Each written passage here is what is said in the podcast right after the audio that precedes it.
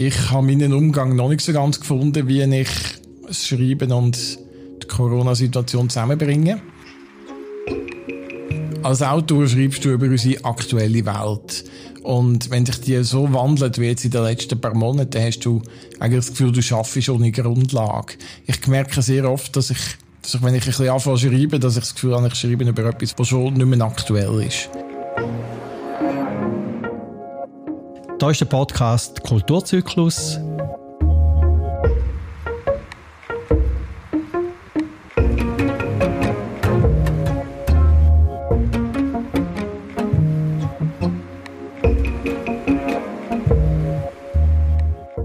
Unsere Idee von dem Podcast ist, dass wir Künstler einladen, interessierte Menschen an Kunst, interessierte Menschen an Kunst und Behinderung. Wir unterhalten uns über die Form von Kunst, wo Menschen mit Behinderung machen, die Herausforderung, auch wie sie in der aktuellen Situation umgehen, ihre Zukunftsplanung und auch ihre Visionen, wo sie mit ihrem künstlerischen Werk verfolgen. Am heutigen Podcast darf ich ganz herzlich begrüßen Martin Heiler. Er ist freischaffender Autor und Übersetzer. Er war Gast beim allerersten Kulturzyklus und hat dort eine Lesung gemacht. Mein Name ist Stefan Rebler, ich bin Dozent an der Ostschweizer Fachhochschule und Mitbegründer vom Kulturzyklus. Herzlich willkommen, Martin Heiler. Und für alle und der Podcast schafft ja nicht mit Bildern sondern mit Ton und im Hintergrund darf ich auch begrüßen Laura, Partnerin von Martin Heiler. Es kann durchaus sein, dass im Laufe dem Gespräch auch noch dazu geschaltet wird. Herzlich willkommen auch du, Laura. Ja, Martin, wir haben uns auch kennengelernt aufgrund von der Autorenlesung, wo du bei uns bist. Und da drinnen sind so drei Punkte bei mir hängen geblieben. Auf alle drei Punkte komme ich dann noch. Äh, ein Punkt war, also wir sind gefragt worden auf dem Podiumgespräch im Anschluss von deiner Lesung, äh, hat jemand gefragt, wie sagt man jetzt wirklich? Sagt man Mensch mit Beeinträchtigung? Sagt man Mensch mit Behinderung? Und dann hast du sehr spitz formuliert, dir ist es eigentlich egal, wie man dir sagt. Es kommt dir auf die Haltung drauf an. Jetzt sind Jahre vorbeigegangen. Hast du immer noch die gleiche Meinung, dass es egal ist, wie man dir sagt? Nein, es kommt immer ein bisschen auf den Zusammenhang an.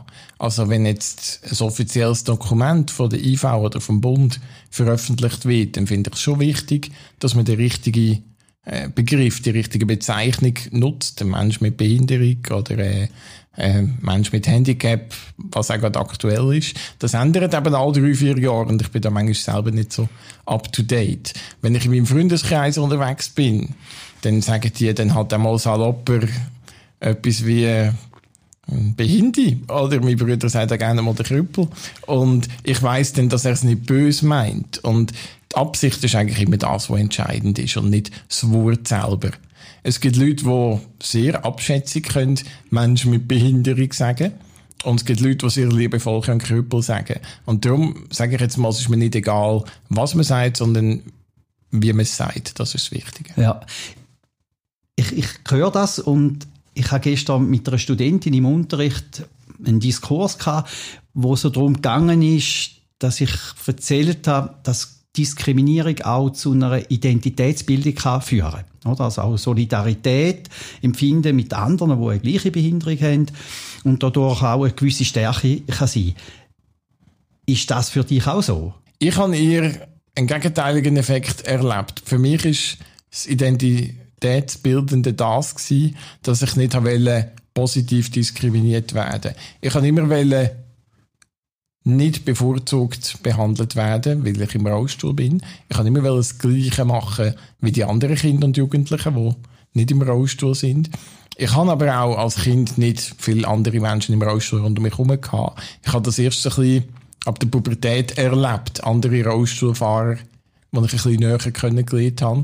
Darum habe ich den Schulterschluss, den du erwähnst, nicht können erleben Aber ich konnte erleben, dass mir etwas gegeben hat, zu sagen, ich will weder in die eine noch in die andere Richtung diskriminiert werden, nicht benachteiligt, nicht bevorteiligt. Und das hat eigentlich mich dann sehr stark geprägt.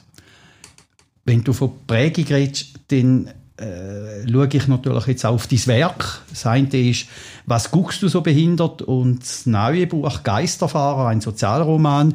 Da kommen wir ganz sicher noch auf die Einzelnen zu. Mich hat interessiert, sowohl bei der ersten Lesung, wo du bei uns warst, wie auch jetzt, wie bist du überhaupt dazu gekommen, anzuhocken und ein Buch zu schreiben? Also so das Erste, was guckst du so behindert? Ja, also beim ersten Buch ist das so gewesen. Meine Mutter hat mir in der Pubertät immer wieder Bücher vorgesetzt, wo es ums Thema Behinderung geht.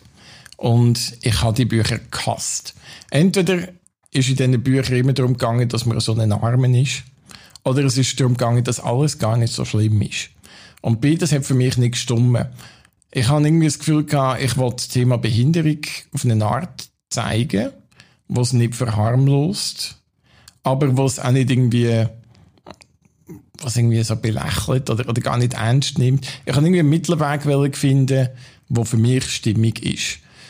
Und das Schreiben ist so ein in einer Phase zu mir gekommen, wo ich in einer Institution im Kanton Zürich gelebt habe, was mir nicht so gut gegangen ist, wo ich gemerkt habe, ich muss mich jetzt mal mit, mit meinem Behindertsein auseinandersetzen. Und dann habe ich plötzlich gemerkt, eigentlich gefällt mir das Schreiben noch recht gut. Es ist, ein bisschen, es ist nicht nur eine Therapie, sondern auch ein Hobby.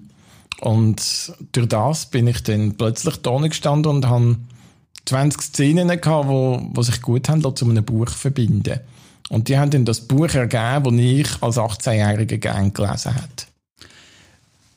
habe. Weil ich mich immer wieder hat auch dürfen fragen, jetzt in der ganzen Kulturzyklusreihe, ist da, wo, wo jetzt du auch als Künstler produzierst und, und dein Werk ist, hat denn das auch so eine therapeutische Wirkung? Auf mich oder auf andere Auflesende? Zuerst mal für dich. Aha. Das andere kommt dann eben auch noch, oder? Was für eine Wirkung hat es denn, oder soll es aus deiner Sicht, wie, wie ist es auch zum Beispiel für mich? Also auf mich hat das erste Buch die Wirkung schon gehabt. Weil durch das, dass ich mich damit auseinandergesetzt habe, ja, Behinderung und Liebe, Behinderung und Arbeitswelt, Behinderung und Familie, ähm, habe ich mein Leben einmal von außen betrachten und da sehr viele von diesen Problemen, die mich damals belagert haben, können lösen oder zumindest anders angehen und bewältigen. Ich habe bewusst nie ein Buch schreiben, das den Leser therapiert, weil ich habe immer das Gefühl, dass das kannst du nicht jemandem aufzwingen, dass er, dass er über sich nachdenkt. Aber du kannst nicht dazu anregen. Und ich habe probiert, Szenen in das Buch hineinzutun, wo andere Menschen mit oder ohne Behinderung können anschauen und sagen, ah, okay, so habe ich das noch nie angeschaut. Allen eine Chance geben, jetzt die Nichtbehinderten zu einem Perspektivenwechsel. Einmal gesehen, wie ist das, wenn da ein Erzähler, der im Rollstuhl ist, gewisse Sachen beschreibt. Und gerade jetzt von Leuten aus der Pflege, die ich mit nicht zu tun habe, habe ich das Feedback bekommen, dass das eigentlich noch, noch spannend ist, mal die andere Seite zu sehen und von Leuten mit Behinderung habe ich weniger Echo bekommen. Also ich habe das Gefühl, die, die selber eine, eine Behinderung haben, die suchen eigentlich nicht nach jemandem, der ihnen sagt, wie damit umgehen. Aber die, die keine Behinderung haben, sind sehr froh darum, einen Einblick überzukommen, wie das ist. Mhm.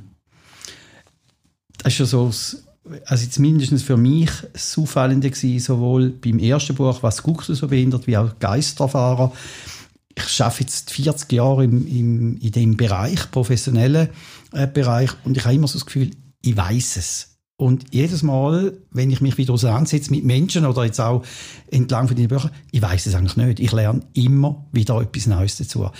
Wäre denn da auch so deine Idee gewesen, entlang von diesen beiden Büchern, wirklich nochmal Fenster aufzumachen, wo vielleicht gar nicht bekannt ist, trotz UMBRK, trotzdem, dass auch Menschen mit Behinderung ja immer mehr sichtbarer und auch in Begegnungsräumen, in öffentlichen Räumen sichtbarer sind. Also zuerst mal Messi, das ist ein mega schönes Kompliment. Ich freue mich, wenn ich da etwas, etwas Neues gefunden habe. Das ist als Autor manchmal noch, noch recht schwierig abzuschätzen, weil wenn du am Schreiben bist, dann hast du immer das Gefühl, äh, ja, das gibt es schon.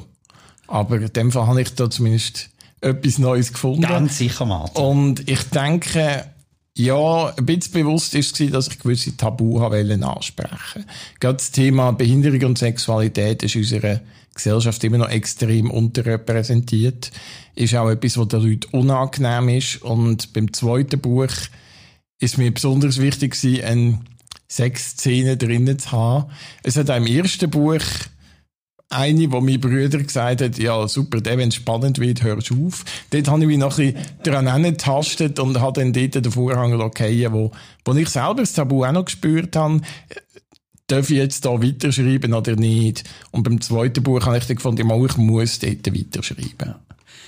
Weißt du, was du jetzt gesagt hast, dass du so auch Punkte ansprichst, wo vielleicht in anderen Bereichen noch ein Tabu sind oder da will ich gar nicht drüber reden oder was soll ich denn überhaupt darüber reden, äh, ist mir ja so aufgefallen, dass so der zweite Punkt, wo ich aus der Lesung oder aus dem ersten Gespräch von 2016, wo du bei uns bist, mitgenommen hast oder mitgenommen hast, ist da, wo du erzählt hast, dass deine Partnerin, die Laura, die auch da sitzt, Krankenschwester ist und wirklich die Situation manchmal kommt, dass sie aufgrund von ihrer Profession und auch von ihrer, ihrem Können können pflegen und medizinisch können auf, auf eine Situation reagieren, dass die Partnerschaft dann auf einmal verflüssend ist mit einem Beruf von einer Assistenz und da macht Partnerschaft zu einer, oder es belastet Partnerschaft.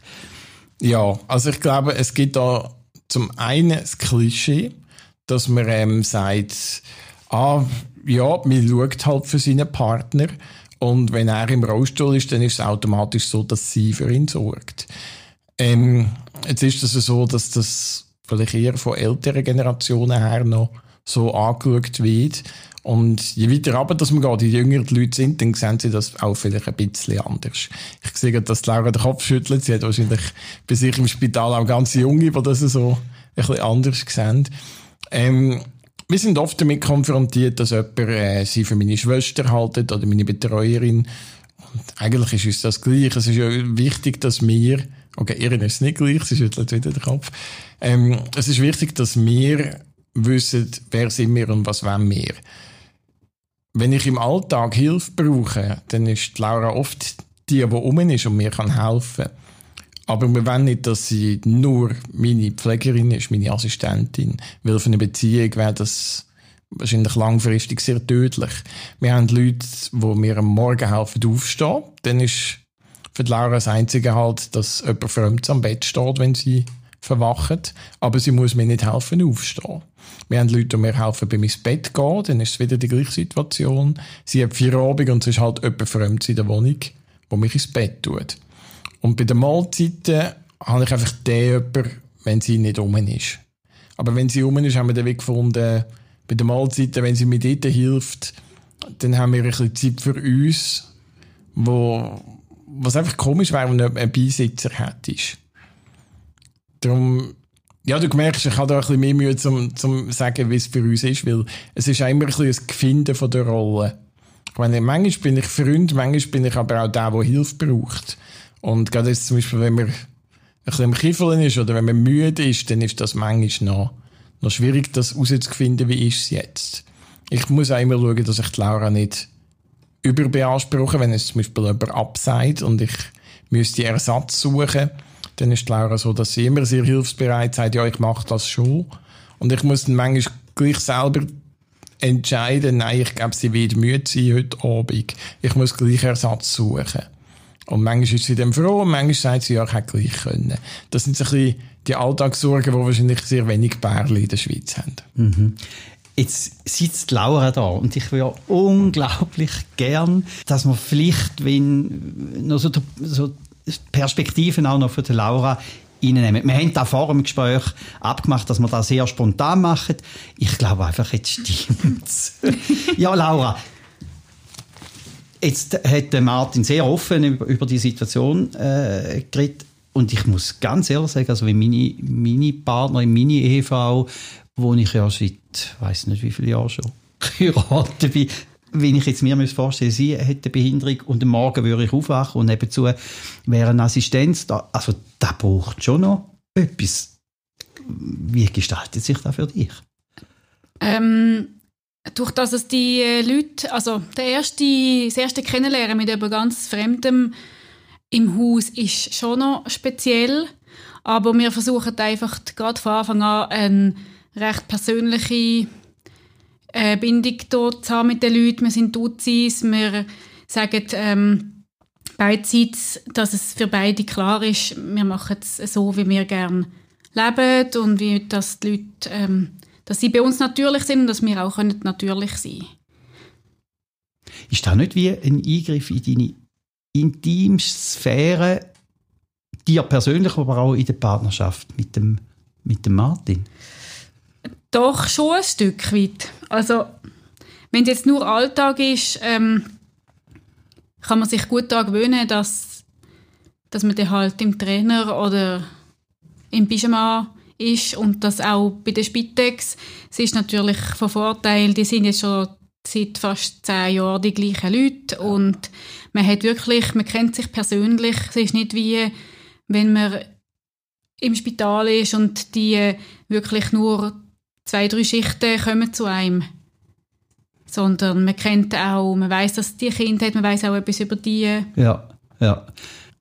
Ist, ist denn in solchen Moment für dich auch äh, Behinderung von Martin eher eine Belastung oder sagst du, nach so vielen Jahren gehört es einfach dazu und es gehört zu unserer Privatsphäre dazu? Äh, nein, es ist einfach so wie, es ist einfach vorhanden, wie jemand blonde Haare hat. Es ist äh, eigentlich nichts Außergewöhnliches. Es fällt, also die Behinderung fällt mir eher dann auf, wenn wir jetzt würden wollen, spontan noch immer etwas besichtigen und das jetzt Stegen vorne dran. Ja. Irgendein mega cooles, kleines Museum, das einfach in der Altstadt liegt. Ja. Und der Martin Moment. aufgrund ja, ja. vom Rollstuhl und von der Barriere nicht dazu. Ja. Jetzt, gleich noch, jetzt komme ich noch ein bisschen frech. Würdest du nicht am Morgen früh oder am Abend einfach sagen, äh, ich bin Krankenschwester, ich mache es halt gleich selber? Ähm, ist, ist das nicht mehr irgendwo zuvorderst? Also? Nein, ähm, das ist eben das, was deine Frage vorher an Martin, habe ich gedacht, seine Antwort ist für mich so gar nicht ähm, die Antwort auf deine Frage gewesen. Ähm, der Punkt ist, dass das eigentlich gar nicht unbedingt mein Wissen braucht, um ihn lagern und alles machen zum Toilette und Pflegen, sondern man kann, es, kann, es kann jeder, was wo angelehrt wird von ihm, wie das er es bequem findet. Du hast ja gefragt, ob dass meine Profession eigentlich da unsere Beziehung tut, wie das das drin spielt. Fremde Leute haben das Gefühl, wenn jemand im Rollstuhl ist, sei er krank oder hat er automatisch Medikamente. Es haben mich schon viele Leute gefragt, welche Medikamente nimmt er denn? Und sind erstaunt, dass er keine nimmt, nur dann, wenn man etwas braucht. Und ich habe das Gefühl, es geht darum, dass die Beziehung dann nicht so ernst genommen wird oder nicht so als das angeschaut wird, was sie eigentlich ist. Mhm. Mhm weil mich auch viele Leute im Geschäft dann fragen, bist du nicht sehr überarbeitet, ist das nicht eine starke Belastung für dich? Aber ähm, ich übernehme schon mehr im Haushalt, weil er jetzt Abend nicht Küche machen kann, aber ähm, im Endeffekt ist es nicht, dass ich, dass ich das gäbig finde wegen dem Beruf. Ja, jetzt komme ich nochmal, wenn ich, wenn ich Tabu, aber wir haben schon beim ersten Mal gesagt, du sagst, wenn ich Tabu bespreche, du sagst, da will ich nicht sagen. Gell? Das sagen wir, dann können wir es auch rausschneiden. Ja, für mich gibt es keine Tabus. Gut. Ja. Okay. Ah, ja. ich habe mir überlegt, was würde ich machen, wenn jetzt ein Assistent bei mir wäre und meine Frau müsste zum Beispiel im, im Teambereich pflegen und so. Das heißt nicht, komm, das mache ich. Ich bin Partnerin, ich will nicht, dass da fremde Leute machen. Mm, nein, weil ich glaube, man ist sich das so gewohnt. Es ist wahrscheinlich, wenn man sich das gar nicht gewöhnt ist, wenn jetzt plötzlich ein Spitalaufenthalt kommt wegen Beibrochen, ist das wahrscheinlich sehr gewöhnungsbedürftig für einen. Aber ich glaube, das eine ist, dass du dir das gewohnt bist, ab dem Zeitpunkt, wo du Spitex hast. Und das ist auch nicht so früh gewesen, weil deine Eltern ja sehr lange alles gemacht haben.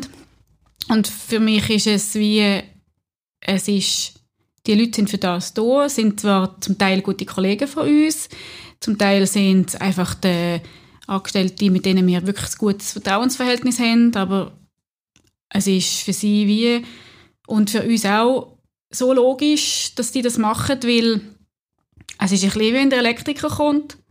Ähm, wir wissen nicht, wie man das mit diesen Kabeln macht und du kannst dich nicht selber waschen, also macht es einen für dich. Ich glaube, die grösste Herausforderung in einer Beziehung zwischen einem Rollstuhlfahrer und einem Fußgänger, so wie ich es jetzt erlebe, ist für den Rollstuhlfahrer so ein die äh, Diplomatie, das Vermitteln zwischen den eigenen Bedürfnissen, den Bedürfnissen vom Partner und dann vielleicht auch noch den Bedürfnissen und Ansprüchen der Assistenten. Ich bin oft in einer Situation, wo ich, wo ich muss entscheiden muss, mache ich jetzt das, was für die Laura am besten ist, das, was für mich am besten ist, oder das, was, was meine Pflegeassistent möchte.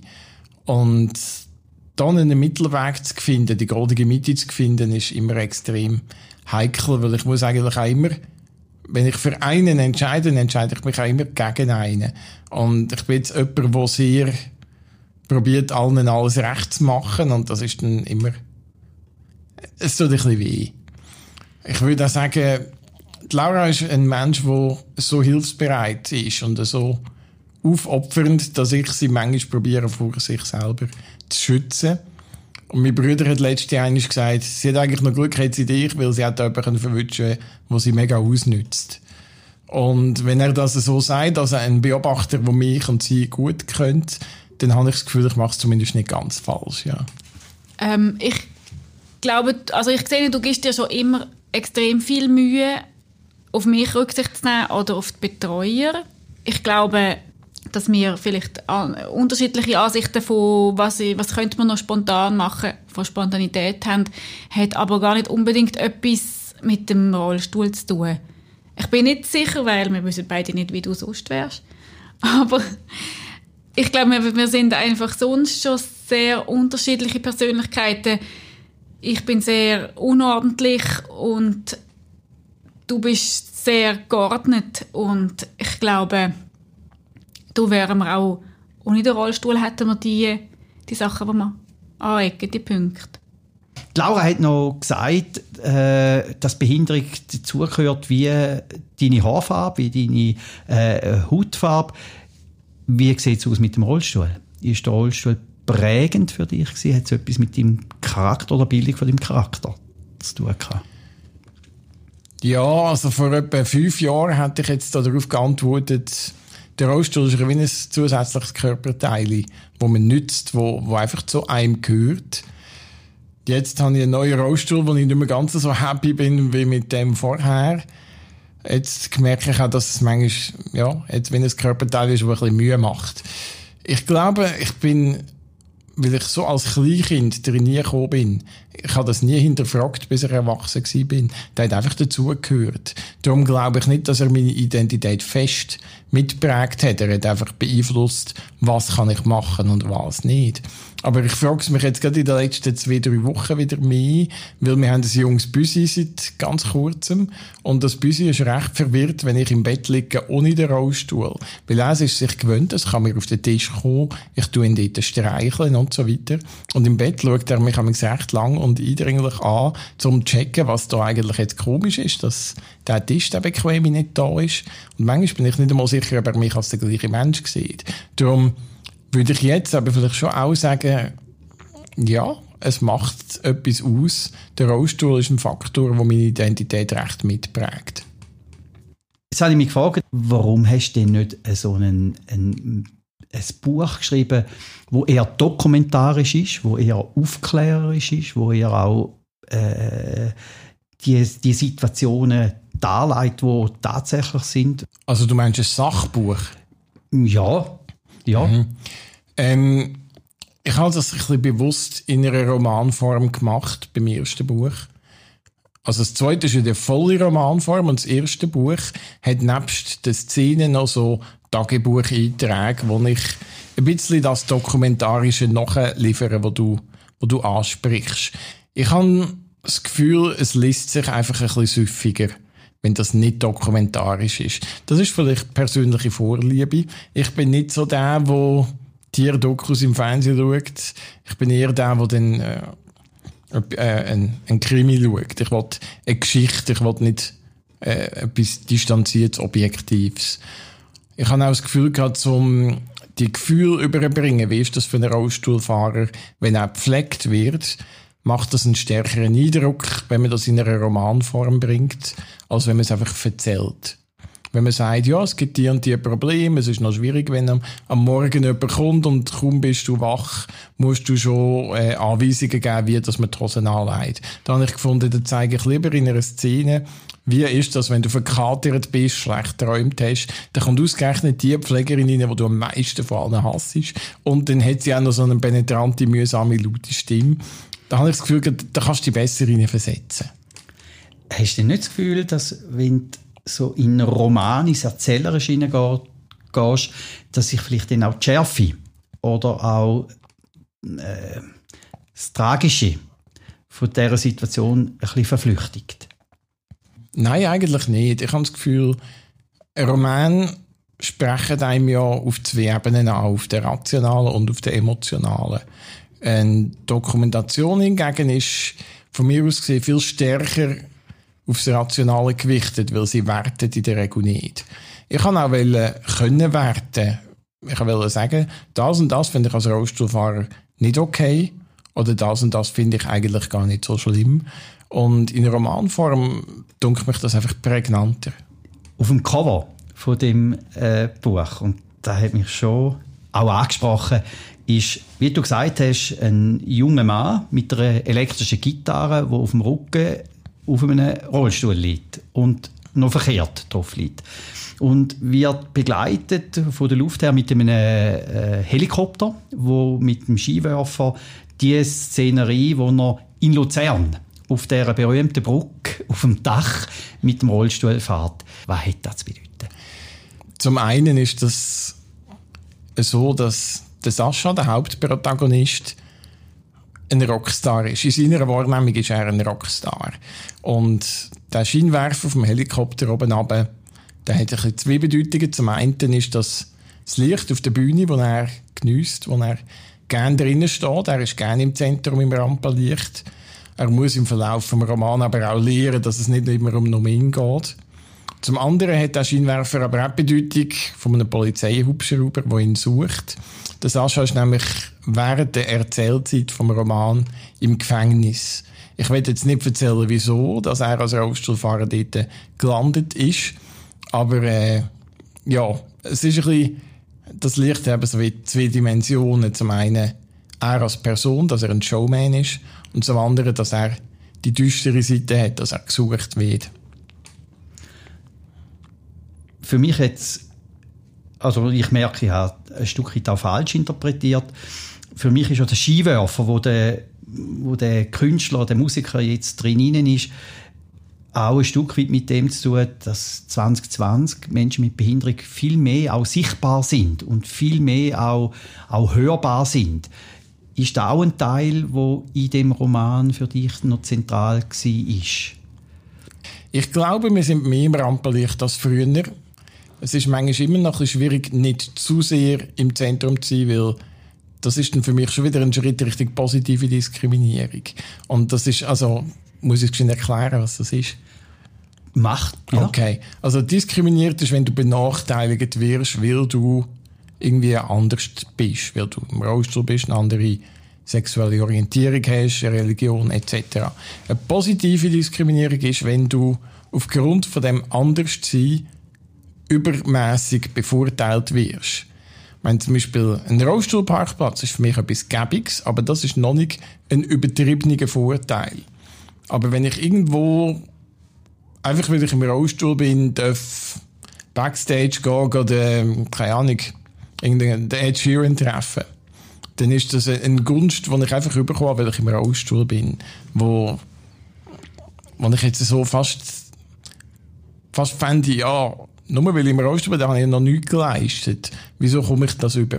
Und ich würde mich den anderen Menschen gegenüber fast ein bisschen schlecht fühlen, dass ich das darf. Wie ist denn da? Der Phil Hube, der ist ein Zeichner, der Cartoons macht und mhm. ganz viele Cartoons auch über Menschen mit Behinderung. Mhm. Und er ist auch Gast, den bei uns im Podcast. Und er hat am Kulturzyklus gesagt, es ist eine Form von Behinderung, wie man über Behinderte keinen Witz darf machen. Ja, Würde ich so unterschreiben, ja. Da würdest du auch so Mhm. unterschreiben. Also ich finde auch, Selbstironie, Humor über sich selber ist ein mega wichtiges therapeutisches Mittel. Und meine Brüder haben mich sehr abgehärtet dadurch. Also ich bin in der Kindheit jedem behinderten Witz begegnet, was es gibt. Jetzt haben sie sich verlagert auf Witz darüber, dass ich nicht mehr so viel Haar habe. Das ist äh, fast schmerzlicher. Ähm, ja, das gehört dazu. Und wenn man über etwas nicht Witz machen kann, dann ist es oft auch ein Zeichen, dass das Tabu um ist, ein gesellschaftliches. Und das ist schlimmer. ja. Es ja. ist ein bisschen wie deine Eingangsfrage mit, wie soll man mich nennen? Mensch mit Behinderung oder was auch immer. Wenn man über mich einen Witz machen und das mit einem Augenzwinkern in einer passenden Situation macht, dann ist das anders, als wenn es gewisse Präsidenten von westlichen Ländern an einer Wahlkampfveranstaltung machen, um sich selber profilieren. Also die Umstände sind viel wichtiger, als was man sagt. Ja. Ich bin wahnsinnig froh, wenn du das so sagst. Ich, ich merke immer, ich begegne dem Menschen mit Behinderung zuerst als Mensch. Und merke, wenn ich ihnen so begegne, mm, trete ich oder ähm, mache ich manchmal auch Grenzverletzungen. Und ich habe für mich wie in Anspruch genommen, lieber mal eine Grenzverletzung zu machen, als jemanden zu schonen aufgrund der Behinderung. Und dem vielleicht die Grenzverletzung zu thematisieren. Oder? Und und unterhalten, wie ist denn das passiert? Und ist die Grenzverletzung eher bei mir oder eher bei ihm? Und ist meine Wahrnehmung vielleicht nicht richtig? Und wenn ich jetzt nochmal so den Blick mache auf Geisterfahrer, beinhaltet da ja das Thema, das ich ganz ein faszinierendes Thema finde im Zusammenhang mit Behinderung und mit auch Inklusion, Selbstbestimmung, nämlich die sogenannte Assistenz. Und bevor wir jetzt da einsteigen, noch in das Thema, wo du in dem Geisterfahrer, in dem neuen Buch aufgenommen hast, du hast noch entschieden, dass du noch einen Teil oder eine kurze Sequenz aus dem Buch äh, vorliest. Da wäre, glaube ich, ein geeigneter Moment, wenn wir mal können hören was so eine Sequenz aus dem Buch ist. Gut, ja. Soll ich schon einleiten? Ja, sehr gern. Gut, also ich lese eine ganz kurze Szene, wo der Sascha, der Hauptprotagonist, der im Rollstuhl ist, äh, erzählt aus dem Klassenzimmer und er hat so ein bisschen eine Hassliebe mit dem Heimleiter und dem Lehrer und die Szene zeigt so etwas auf, wo für ihn ein bisschen unangenehm ist, aber irgendwie auch, dass er gemerkt, es stimmt auch. Ich lese sie mal und kann nachher kurz etwas dazu sagen. Eine der schwierigsten Lektionen für Rollstuhlfahrer ist es, Hilfsbereitschaft zu lernen. Wenn man damit aufwächst, dass man ständig Unterstützung braucht, dann kommt es einem gar nicht in den Sinn, dass man auch etwas für andere tun könnte. Gernot, unser Heimleiter und Lehrer, hatte uns vor diesem Phänomen gewarnt, das er das egozentrische Weltbild nannte. Gefühlt jede zweite Woche dozierte er im Sonnenblick-Klassenzimmer, Ptolemäus glaubte, die Erde stehe im Zentrum des Universums. Man nennt dies das geozentrische Weltbild. Kopernikus zweifelte daran und setzte die Sonne in die Mitte. Das ist das heliozentrische Weltbild. An dieser Stelle legte er stets eine feierliche Pause ein, schritt um den Schreibtisch herum und setzte sich auf die Kante. Erst wenn er umständlich die Hände vor dem Knie gefaltet und, un- und uns über den Brillenrand hinweg gemustert hatte, sprach er weiter. Ihr als Menschen mit Behinderung, die ihr ständig Betreuer um euch habt, müsst Acht geben, dass ihr nicht das egozentrische Weltbild entwickelt. Die Vorstellung, alles kreise nur um euch. Wir verdrehten kollektiv die Augen. Vielleicht, weil wir wussten, dass ein Körnchen Wahrheit in seinen Worten steckte.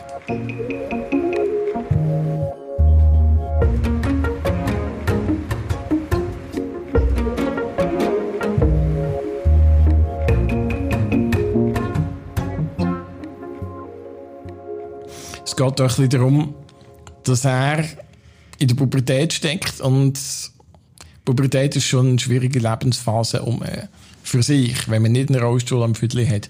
Und er, der noch mit vielen anderen Sachen zu kämpfen hat, mit äh, einem schwierigen Familienumfeld, mit den ersten Schritten der Liebe etc., er ist eigentlich ein sehr empathischer Mensch, er weiß es nur noch nicht. Und zu dem Zeitpunkt, wo, wo die Szene spielt, ist er sehr auf sich fixiert, weil er so Mühe hat, mit, damit sein Leben unter Kontrolle zu bekommen. Aber innerlich merkt er eben schon, ja, es gibt nicht nur mich, es gibt auch die anderen. Ich muss nicht immer nur meinen, ich bin im Zentrum und alle müssen sich nach mir richten. Und das ist ein Kampf, wo ich mir vorstellen kann, dass da viele Menschen mit einer, zumindest mit einer schweren Behinderung, müssen ausfechten. Ich hatte das auch gehabt. Ich habe auch müssen schauen, wenn überfordere ich meine Eltern, damit ich länger ausgehen kann. Wenn, äh, ja, wenn mache ich etwas, wo anderen Leuten schadet, einfach weil ich im Rollstuhl bin und egoistisch bin.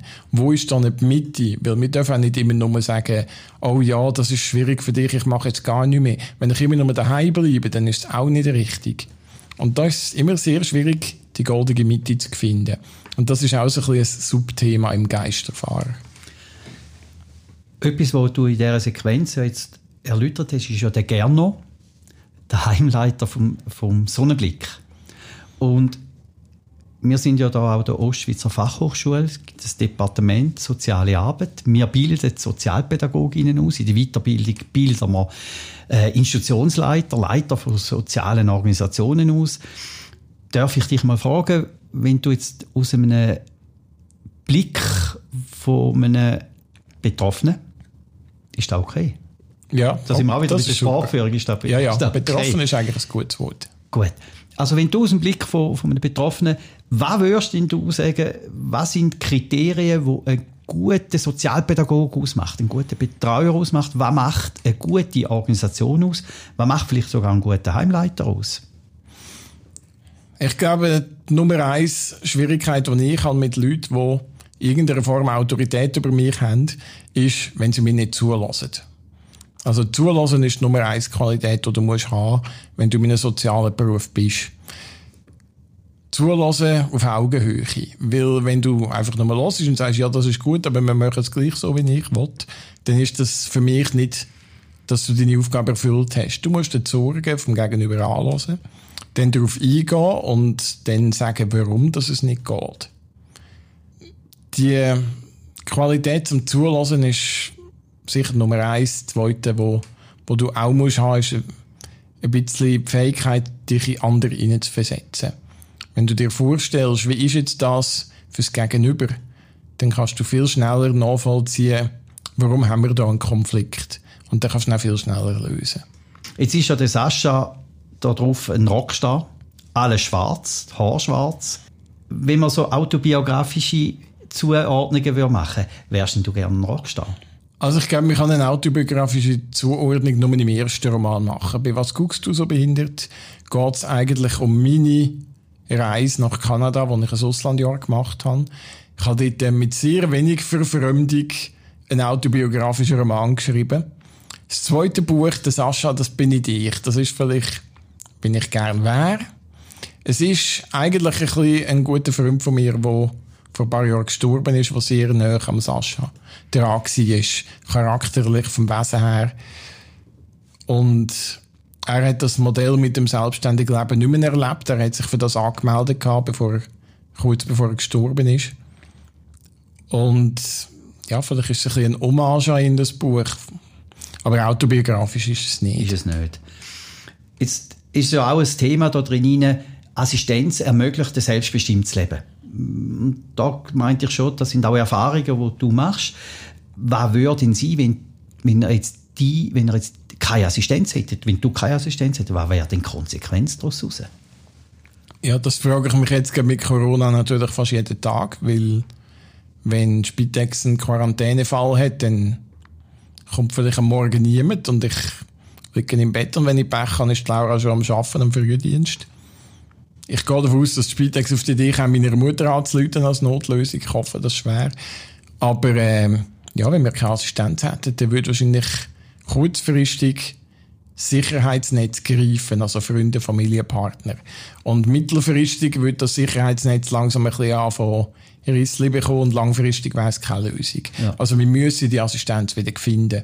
Wenn ich jetzt aus irgendeinem Grund, sagen wir, die IV stellt Assistenzbeitrag per sofort ein oder durch Corona will niemand mehr zu mir arbeiten, wenn es das passieren würde, müsste ich wahrscheinlich mittelfristig schauen, ob ich gleich in eine Institution muss wohnen. Mhm. Weil natürlich dafür eine Partnerschaft und Beziehung extrem schwierig, weil im Heim nehmen sie selten Mitpartner auf. Also, ja, ich hoffe jetzt einfach, dass es nicht so weit kommt. Mhm. Das heisst, Laura könnte da nicht stimmen, was deine Assistenzleister, Assistenzerbringer jetzt leistet. Also ich glaube, sie könnte das auch gar nicht stemmen, neben dem, dass sie noch im Spital arbeitet. Und es geht nicht nur darum, ob sie es können stemmen, sondern auch, dass wir das gar nicht wettet, so einrichten, weil wir führen ja eine Beziehung, äh, eine Liebesbeziehung und nicht ein Betreuungsverhältnis. Also langfristig wäre das überhaupt keine Option für uns. Das ist höchstens als ein, eine kurze Überbrückung, ein Sicherheitsnetz. Früher hat man so gesagt, die schlechteste Familie sei immer noch besser als das beste Heim. Wenn man das so ein bisschen umsetzt, ist wie meine Frage, die schlechteste Assistenz und die schlechteste Assistenzsituation, wo du drin bist, ist immer noch besser als das beste Heim. Würdest du das so unterschreiben? Nein, auf keinen Fall. Ähm, ich bin durchaus ein Heimkritiker und trotzdem würde ich das nicht so sagen. Es ist also Assistenzbeitrag, das Leben in Selbstständigkeit hat doch gewisse Anforderungen und Herausforderungen parat, die nicht für jeden stemmbar sind oder die nicht jeder auf sich nehmen Und es muss jeder einen Weg finden, der für ihn stimmt. Ich würde jetzt sagen, wenn jemand bisschen auf der Kippe ist, mir ist da im Heim nicht so wohl, aber ich weiß auch nicht, ob ich das mit Assistenz schaffe, dann würde ich das mal probieren. Zumindest in einer Wege mit jemand anderem, der betroffen ist. Das kann eine Chance sein.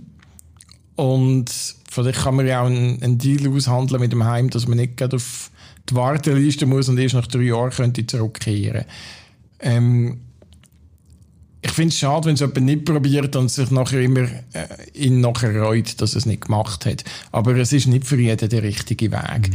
Ich habe auch sehr viele Leute Betroffene kennengelernt, die in einem Heim wohnen, die einen mega guten Zusammenhalt untereinander haben, die ihren Freundeskreis im Heim aufgebaut haben, in der Institution. Man muss ja auch den richtigen Begriff nehmen. Und wo sehr viele Möglichkeiten geboten bekommen, Freizeit, Reisen und so weiter, wo sie vielleicht nicht könnten wahrnehmen, wenn sie Assistenz hätten.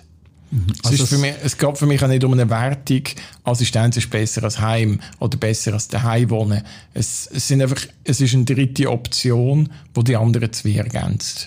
Ich höre dich, du hast auch ein Plädoyer für Vielfalt von Unterstützungsmöglichkeiten. Oder? Unbedingt, ja. Da drin kann sowohl eine Einrichtung sehr unterstützend, sehr, sehr auch bereichernd sein, wie aber auch die Möglichkeit muss bieten, vielleicht einen anderen Wohn-, einen anderen Lebensentwurf können zu erleben und einmal zu erfahren. Mhm. Wir sind schon am Schluss vom Podcast, möchte aber trotzdem mit dir noch so einen Ausblick wagen. Du hast vorhin gesagt, wir sind in einer sehr herausfordernden Situation mit Corona. Nimmt uns Plattformen für Autorenlesung, nimmt uns Plattformen, um auch ein künstlerisches Werk zu zeigen.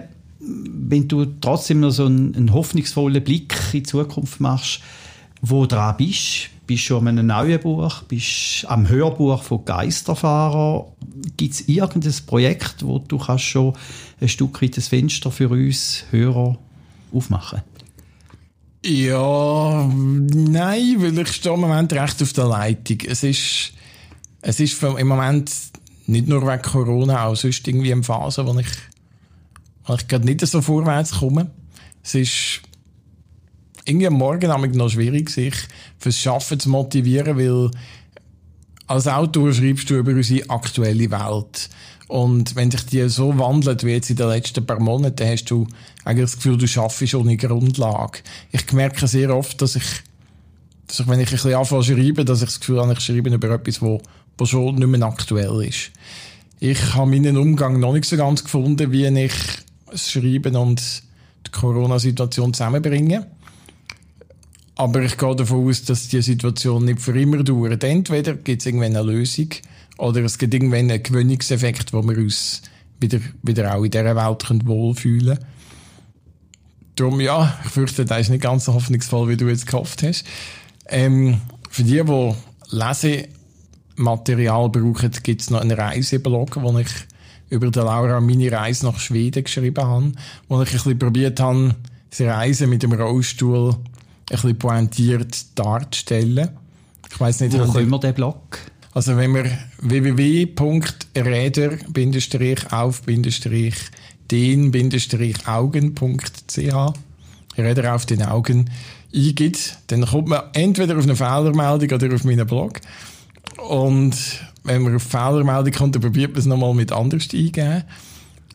Dort kann man ein paar sehr private Bilder von der Lara und von mir anschauen. Nicht jetzt auf die Art privat, sondern ein bisschen, wo wir ein bisschen dumm rumposen in Kopenhagen, in Malmö, überall, wo wir sind. Wir haben ein bisschen prüfen, ob der Norden von Europa wirklich so viel rollstuhlgängiger ist als die Schweiz und sind auf erstaunliche Ergebnisse gekommen. Ich werde ganz sicher den Blog anschauen, 100 Pro. Ich möchte gerne abschließen und möchte ich gerne nochmal mitnehmen als Experten, als Experten von jemandem, der muskelkrank ist und äh, gelernt hat, mit der Muskelkrankheit auch umzugehen im Zusammenhang mit der Entwicklung, die mit der Unterzeichnung, Ratifizierung von der UMBRK äh, im 15., 14. Äh, angefangen hat, hat es für dich da drin Veränderungen gegeben, wo du sagst, jawohl, das ist spürbar, das ist für mich auch spürbar und will das ein bisschen verknüpfen auch mit deiner künstlerischen Fähigkeit, das in eine, in eine Sprache zu fassen und das können zu formulieren. Hat sich in den letzten fünf Jahren im Zusammenhang mit Inklusion, im Zusammenhang mit Teilhabe verändert? Ich glaube, ich habe da nicht viel gespürt und das ist ein gutes Zeichen. Weil gespürt tut man in der Regel, wenn sich negativ entwickelt. Wenn sich etwas positiv entwickelt, dann kommt es nicht so mit über. Ich glaube, wir sind auf einem guten Weg. Ich hoffe, dass Corona dann nicht zu viel Stein wieder in den Weg hineinrührt. Wir haben ein bisschen ein Schwarz-Weiß-Denken wieder entwickelt in den letzten Monaten, wo sich auch auf andere Bereiche abstrahlen kann, wo uns sicher nicht gut tut in der Inklusion. Aber grundsätzlich wären wir auf einem guten Weg, finde ich. Ich nehme da jetzt das hoffnungsvolle Blick. Ich glaube, ja. da, ich glaube, das ist wirklich auch von einem Insider, von jemandem, der das auch tagtäglich erlebt, äh, nochmal so formuliert worden. Danke vielmals, Martin, dass du da bist. Danke vielmals, Laura, dass du äh, auch da bist und auch deinen Blickwinkel während dem Podcast noch hast können darlegen. Ich bin noch froh, dass wir nicht trotz äh, Corona sind, sondern wegen Corona eben genau der Podcast da sind. Vielleicht gibt es dir einen Trigger, wo du sagst, ah, daraus raus könnte ich jetzt auch für mein künstlerisches Schaffen etwas machen. In jedem Fall laden wir dich gerne wieder ein an einem nächsten Kulturzyklus, wo du Geisterfahrer oder eines von den folgenden Bücher wieder kannst vorstellen. Danke vielmals, bleibe gesund, macht's gut. Danke. Adi miteinander. Kulturzyklus wie auch der Podcast-Kulturzyklus wird ermöglicht von der Ostschweizer Fachhochschule, wird unterstützt von Redline, produziert von drei Tagen.